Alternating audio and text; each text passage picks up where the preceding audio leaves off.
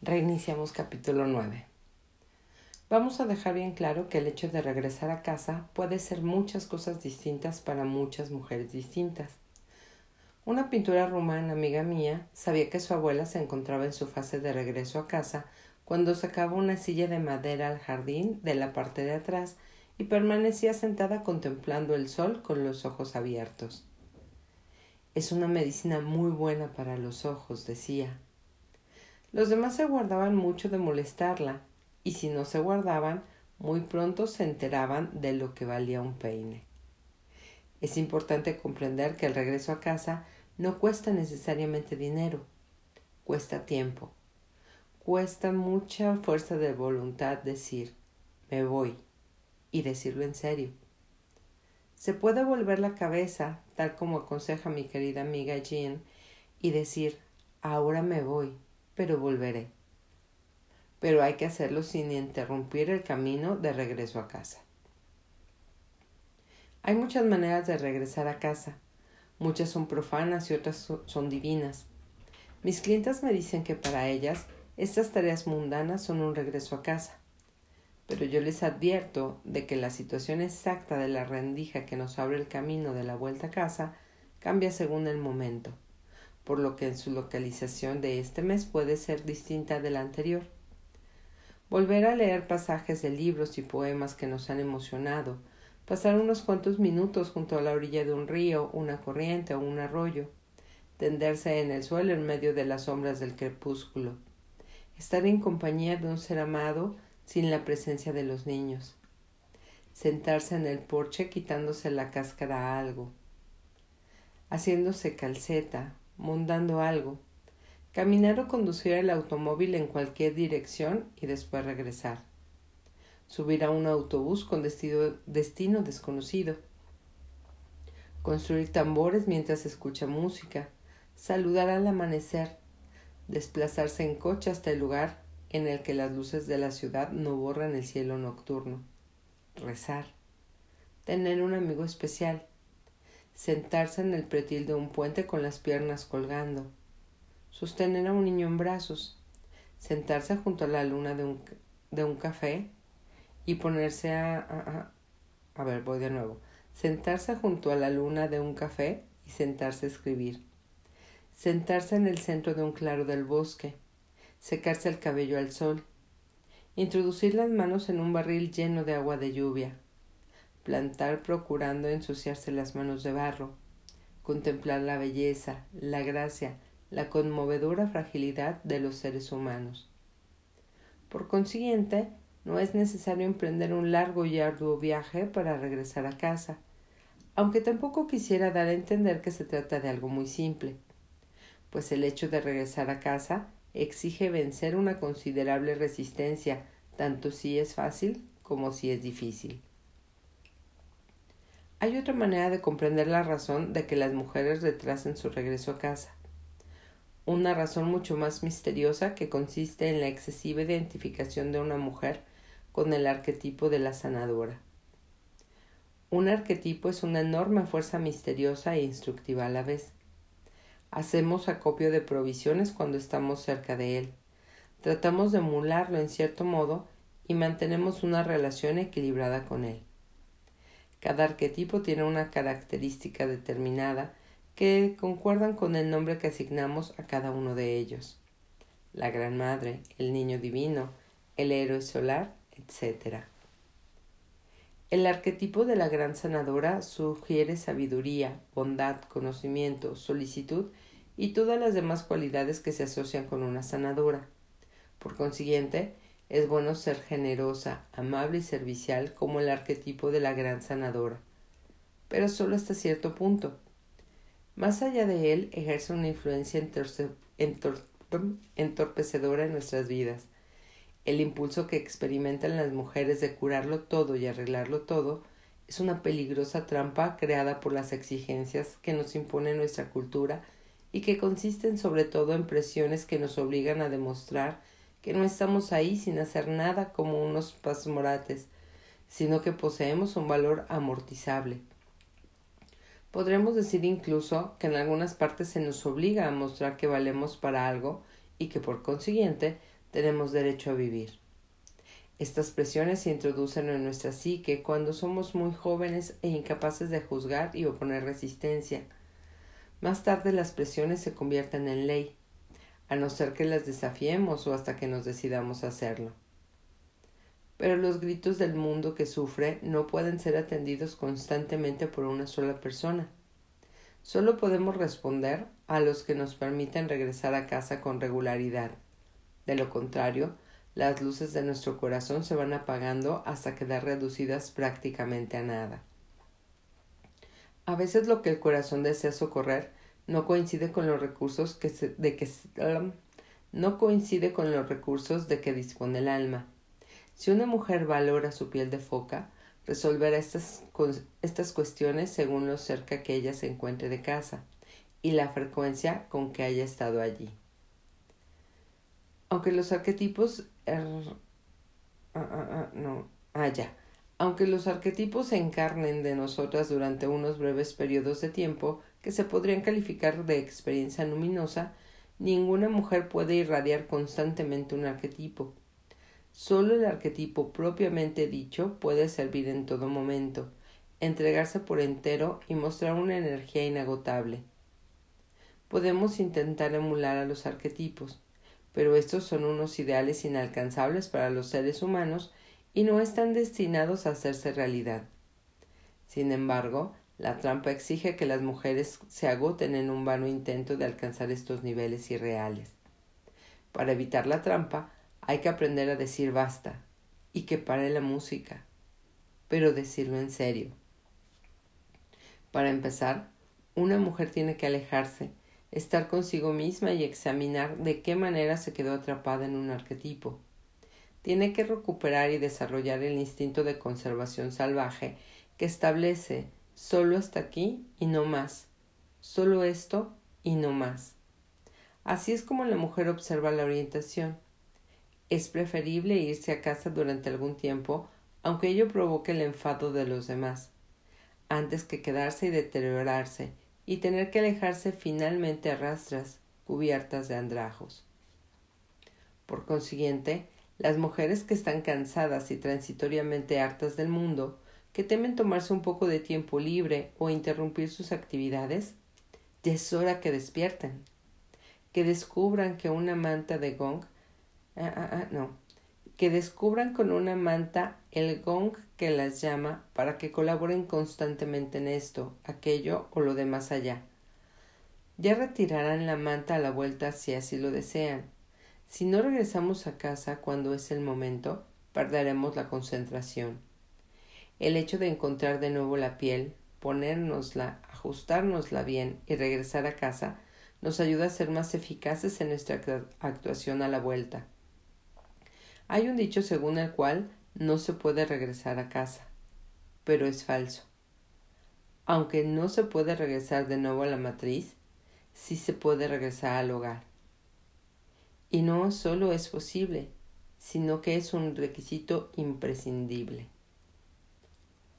La liberación, la invención. ¿Qué es el ansia de hogar? Es el instinto de volver, de ir al lugar recordado. Es la capacidad de encontrar tanto de día como de noche el propio hogar. Todas sabemos cómo regresar a casa. Por mucho tiempo que haya transcurrido, sabemos encontrar el camino. Caminamos de noche cruzando tierras extrañas y tribus desconocidas sin ningún mapa, preguntando a los viejos personajes que encontramos por el camino. ¿Por dónde se va? La respuesta exacta a la pregunta ¿Dónde está el hogar? es más complicada. Pero se trata en cierto modo de un lugar interior, de un lugar del tiempo más que del espacio, en el que una mujer se siente entera. El hogar está allí donde un pensamiento o un sentimiento se puede conservar sin que se interrumpa o no sea arrebatado porque otra cosa exige nuestro tiempo y nuestra atención. A lo largo de los siglos, las mujeres han encontrado miles de maneras de tenerlo y crearlo, pero sus deberes y sus tareas fueron interminables. Lo aprendí por primera vez en la comunidad de mi infancia, donde muchas piadosas mujeres se levantaban antes de las cinco de la madrugada y con sus largos vestidos oscuros atravesaban el gris amanecer para arrodillarse en la fría nave de la iglesia, con la visión periférica cortada por las babushkas que se echaban sobre la cabeza. Allí hundían el rostro en las enrojecidas manos y rezaban. Le contaban a Dios sus cosas y se llenaban de paz, de fortaleza y de perspicacia. Y de perspicacia. Muchas veces mi tía Catherine me llevaba consigo. Una vez le dije, qué tranquilo se está aquí y qué bonito es. Ella me guiñó el ojo y me hizo señas de que callara. No se lo digas a nadie, es un secreto muy importante. Y así era en efecto, pues el camino hacia la iglesia al amanecer y el oscuro interior del templo eran los dos lugares de aquella época en que estaba prohibido molestar a una mujer. Es justo que las mujeres se esfuercen por salir, se liberen, toman, hagan, conspiren y afirmen su derecho a regresar a casa. El hogar es un estado de ánimo continuado o una sensación que nos permite experimentar sentimientos no necesariamente manifestados en el mundo exterior asombroso, visión, paz, liberación de las preocupaciones, de las exigencias, de los constantes parloteos. Todos estos tesoros del hogar se tienen que almacenar en la psique para su posterior utilización en el inundo de arriba. Aunque hay muchos lugares físicos a los que uno puede ir para sentir su regreso a este hogar especial, el lugar físico propiamente dicho no es el hogar. Es tan solo el vehículo que mece al ego para que se duerma mientras recorremos el resto del camino solas. Los vehículos que utilizan las mujeres para regresar a casa son muchos. La música, el arte, el bosque, la espuma del mar, el amanecer, la soledad. Todos ellos nos conducen al nutritivo mundo interior del hogar, que posee sus propias ideas, su orden y su sustento. El hogar es una pristina vida instintiva que funciona tan suavemente como un eje que desliza sobre su engrasado cojinete, donde todos los ruidos suenan bien, la luz es agradable y los dolores nos tranquilizan en lugar de alarmarnos. La manera en que una pasa el tiempo a la vuelta no tiene importancia. Lo esencial es cualquier cosa que revitalice el equilibrio. Eso es el hogar. Allí no solo hay tiempo para meditar, sino también para aprender y descubrir lo olvidado, lo abandonado y lo enterrado. Allí podemos imaginar el futuro y examinar también los mapas de las cicatrices de la psique, averiguar, sus causas y a dónde iremos a continuación. Tal como escribe Adrian Rich a propósito de la recuperación del yo en su evocador poema La inmersión en los restos del naufragio. Hay una escalera de mano. La escalera de mano siempre está allí, colgando inocentemente, cerca del costado de la goleta. Desciendo, vine para explorar el naufragio, vine para ver los daños que ha habido, y los tesoros que se han conservado. Lo más importante que puedo decir acerca del momento más oportuno de este ciclo de regreso al hogar es lo siguiente. Cuando es la hora, es la hora.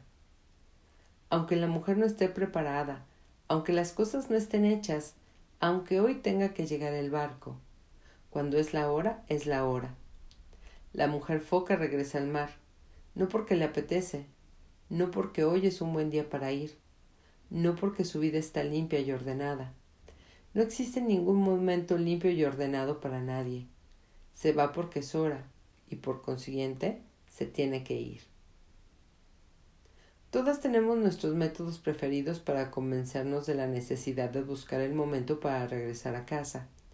Sin embargo, cuando recuperamos nuestros ciclos instintivos y salvajes, tenemos la obligación psíquica de ordenar nuestra vida de tal forma que podamos vivirla cada vez más de acuerdo con ellos. Las discusiones a propósito del acierto o desacierto de la despedida para poder regresar a casa carecen de sentido. La simple verdad es cuando es la hora, es la hora. Algunas mujeres nunca regresan a casa y sigue viviendo su vida en la zona zombie. Lo más cruel de su estado exánime es que la mujer actúa, camina, habla, se comporta e incluso hace un montón de cosas, pero ya no percibe los efectos de lo que ha fallado. Si los percibiera, su dolor la obligaría a solventar el fallo. Pero no, la mujer que se encuentra en semejante estado sigue avanzando medio ciega por los brazos, con los brazos extendidos para defenderse de la angustiosa pérdida del hogar.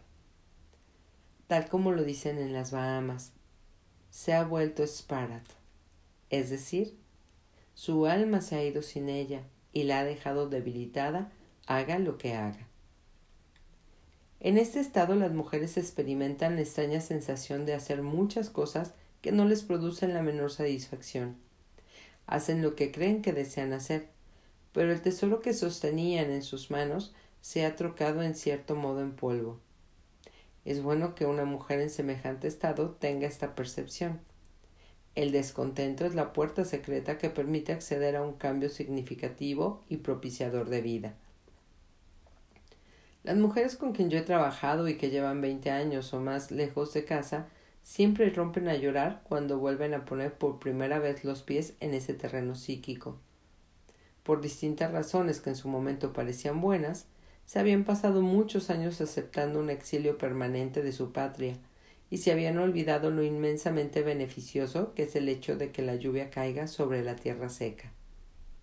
Para algunas, el hogar es el inicio de una actividad.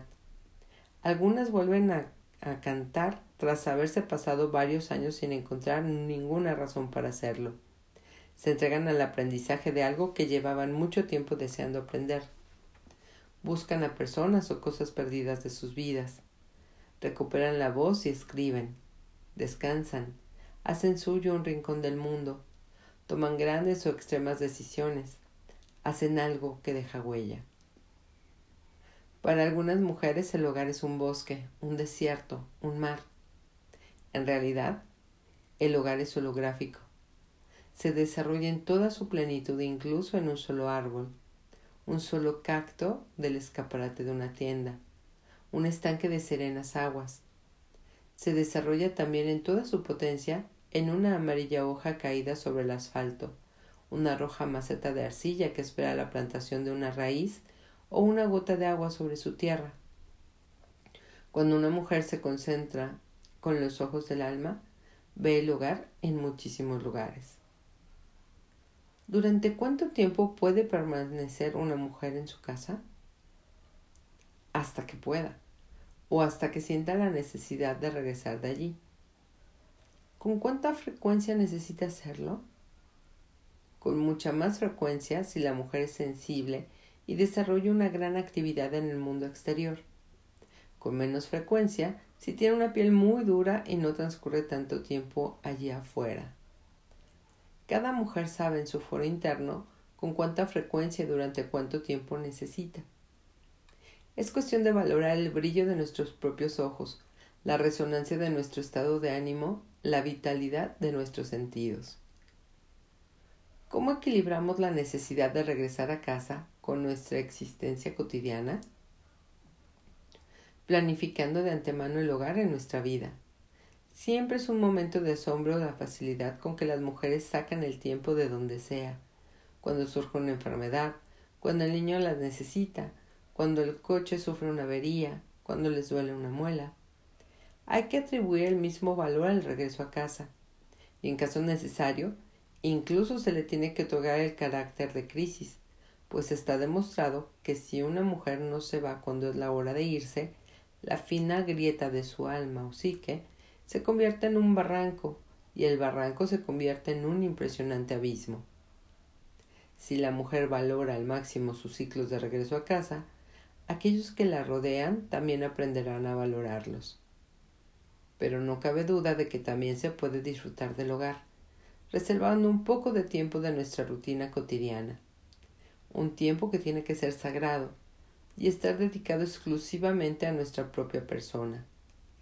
La frase dedicado exclusivamente a nuestra propia persona puede significar cosas distintas para distintas mujeres, Para algunas, el hecho de encerrarse en una habitación, pero estar disponible para los demás, puede ser un estupendo regreso a casa. Otras, en cambio, necesitan que no se produzca la más mínima interrupción cuando se sumerjan en el hogar. Nada de Mami, mami, ¿dónde están mis zapatos? Nada de Cariño, ¿necesitamos algo de la tienda? Para una mujer de este tipo, la entrada a su hogar profundo es el silencio. No me molestes.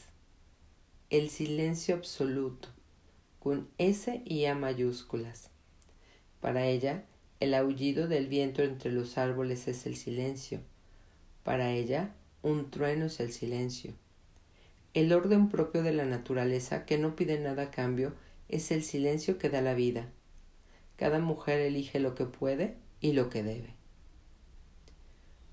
Cualquiera que sea el periodo de tiempo que permanezcamos en nuestro hogar, tanto si es una hora como si son varios días, recuerda que otras personas pueden cuidar de tus gatos, aunque tus gatos digan que solo tú lo sabes hacer bien. Tu perro intentará hacerte creer que estás abandonando a un niño en la carretera, pero te perdonará.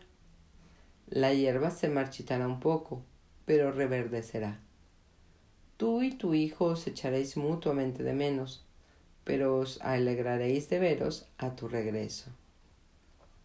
Puede que tu pareja refunfuñe. Lo superará. Puede que tu jefe te amenace. También lo superará. Permanecer demasiado tiempo lejos de casa es una locura. Regresar a casa es la cordura. Cuando la cultura, la sociedad o la psique no soportan este ciclo de regreso a casa, Muchas mujeres aprenden a saltar la verja o a, pasar por debajo de la valla. Adquieren una enfermedad crónica o roban el tiempo de lectura en la cama.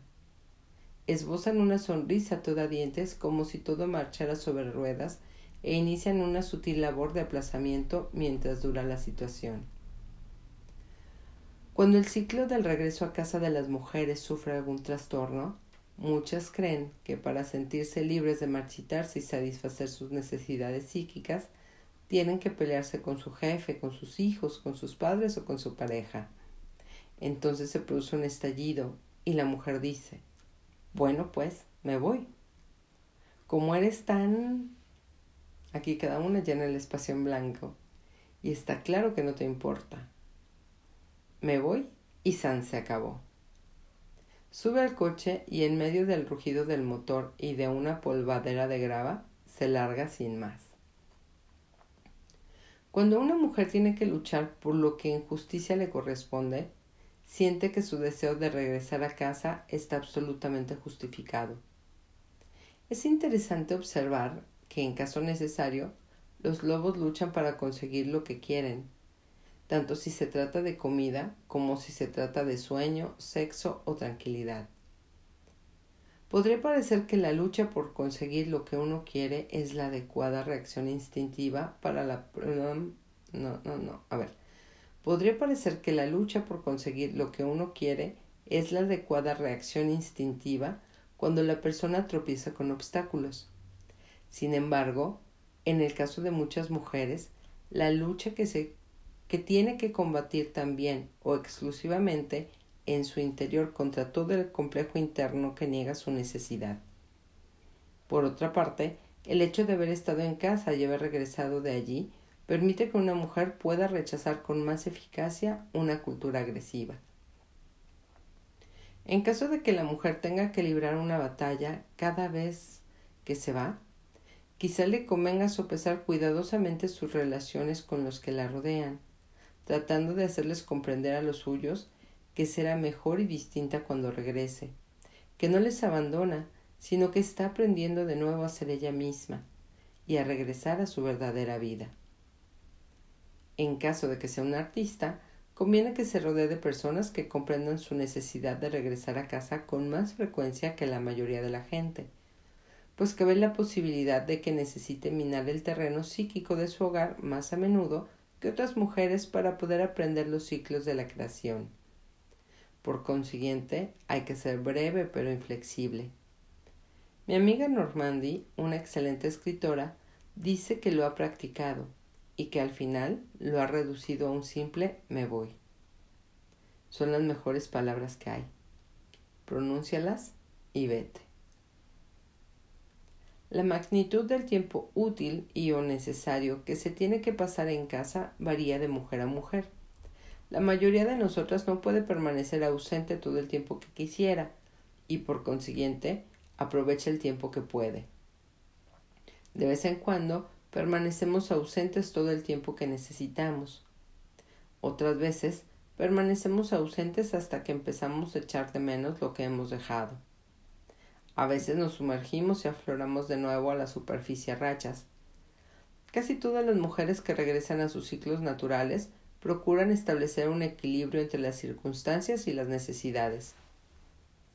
Pero de lo que no cabe duda es de que conviene tener una maletita a punto junto a la puerta, por si acaso.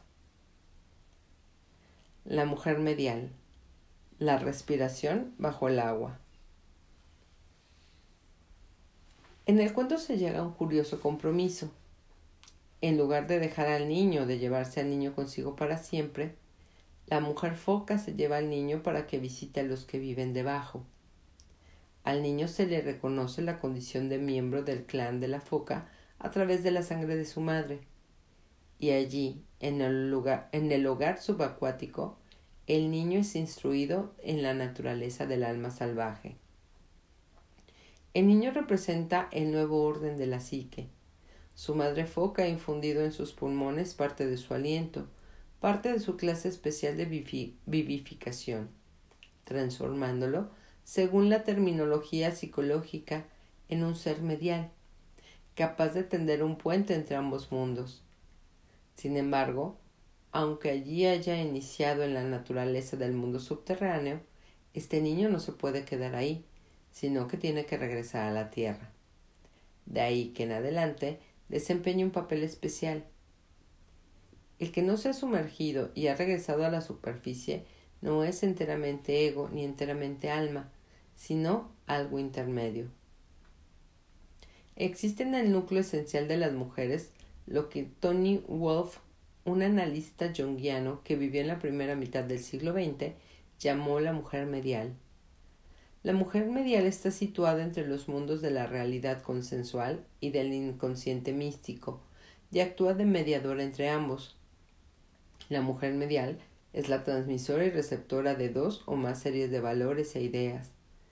Es la que da vida a nuevas ideas, cambia las ideas antiguas por las innovadoras, se traslada desde el mundo de lo racional al mundo de la imaginación.